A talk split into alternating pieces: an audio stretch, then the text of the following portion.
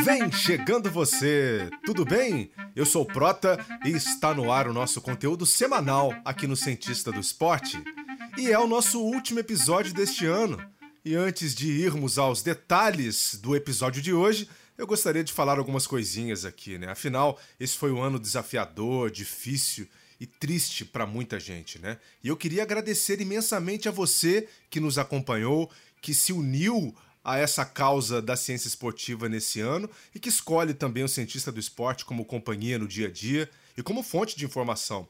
Da minha parte, fica aqui uma sensação de dever cumprido aqui no nosso espaço. Diversos temas da pandemia ganharam destaque e continuarão em evidência, afinal, ainda não acabou, né? Obrigado a todos que colaboraram de alguma maneira e vamos em frente. A ciência é o caminho. Geralmente colocamos esse tipo de mensagem aqui no final, mas hoje merece vir em primeiro lugar, né? Bom fim de ano e saúde para você e toda a sua família. Que 2021 seja muito melhor. Recado dado, vamos ao nosso artigo barra pílula de hoje trago a terceira e última parte da nossa série Os Lutadores e a Guerra contra a Balança, com o impacto da perda de peso na performance atlética. O momento em que o lutador chega para lutar contra o seu adversário, depois de passar por todo o processo de corte de peso, que abordamos na primeira parte, e pela recuperação do peso na última, na segunda parte.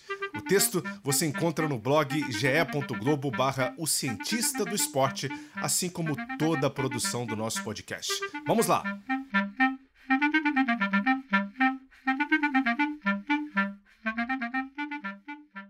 A palavra performance é importada do inglês e tem relação direta com eficiência atlética e resultado.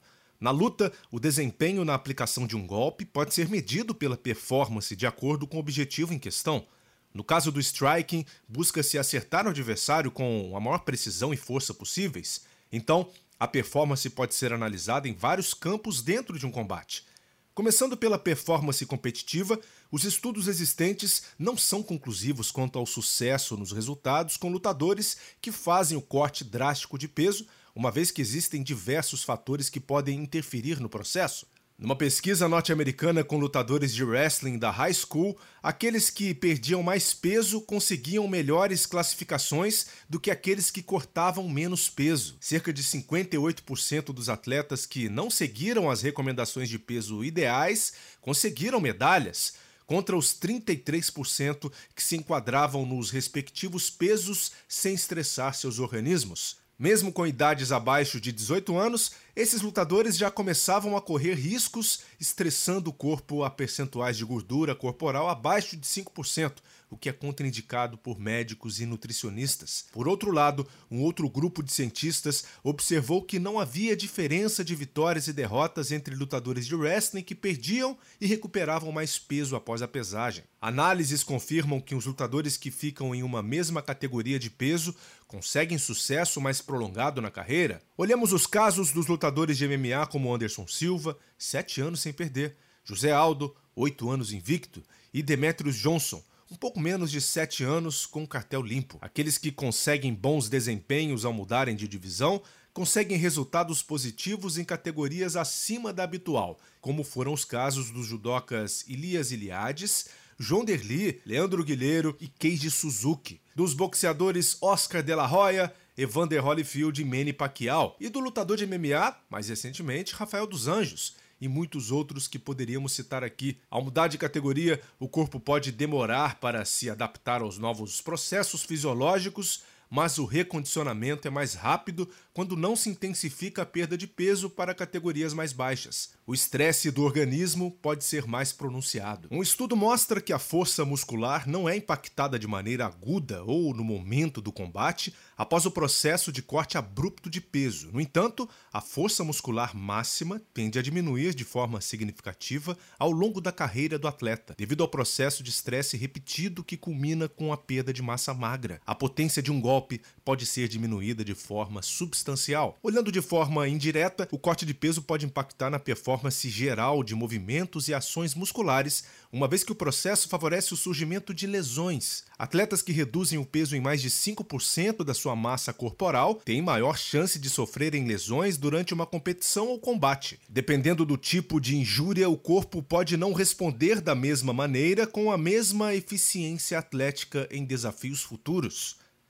O que fica nítido é que a fase de recuperação de peso é a mais importante para o dia da luta, porque este é o momento em que o lutador pode restaurar o organismo a níveis normais ou próximo disso após todo o estresse vivido no corte drástico de peso? Por exemplo, uma pesquisa que chamou atenção foi a de que a capacidade anaeróbica ou de explosão física né, de judocas pode ser restabelecida a níveis normais com apenas 3 ou 4 horas de recuperação de peso. Isso melhoraria a performance num momento de ataque múltiplo ou finalizador, na tentativa de se acabar com uma luta, ou mesmo na defesa desesperada e explosiva para escapar de golpes capitais. Assim, em lutas de MMA e boxe, onde as pesagens são feitas com cerca de 24 horas antes do evento, os atletas podem chegar mais inteiros para os combates, mas cada lutador reage de uma forma, e o que é regra para a maioria pode ser problema para outros. Lembre-se disso. Recuperar o peso acima do limite normal da vida de um lutador pode impactar em lentidão de movimentos e sobrecarga cardíaca, candidatando o lutador ao sofrimento aeróbico com mais rapidez do que o habitual. A notícia que não é legal para os lutadores que realizam ciclos de ganho e corte de peso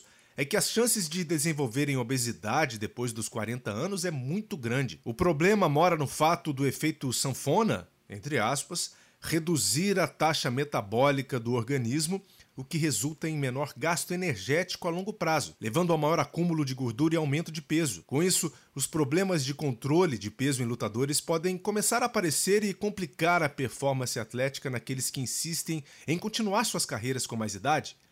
Além disso, esses lutadores tendem a apresentar distúrbios de alimentação após os períodos de luta, o que pode levá-los a comer de forma descontrolada. Sabemos que quanto maior o índice de massa corpórea, o IMC, maior o trabalho do coração, que pode não dar conta de bombear o sangue no momento de necessidade emergencial numa luta, por exemplo levando esse indivíduo à exaustão de forma mais rápida. Após essa coletânea de estudos acerca da perda de peso e performance, a gente pode chegar à conclusão de que ainda muita coisa precisa ser esclarecida, principalmente no MMA, um esporte que cresce e que conquista cada vez mais público e que também tem mais adeptos no mundo todo. A longo prazo, os efeitos são negativos no corpo do atleta. O recado que fica é que são necessários os acompanhamentos médico e nutricional específico para a luta, para não cair na besteira de tentar fazer porque ouviu de um amigo que aquilo dá certo. Não bater o peso para uma luta custa dinheiro e revela a falta de profissionalismo do atleta.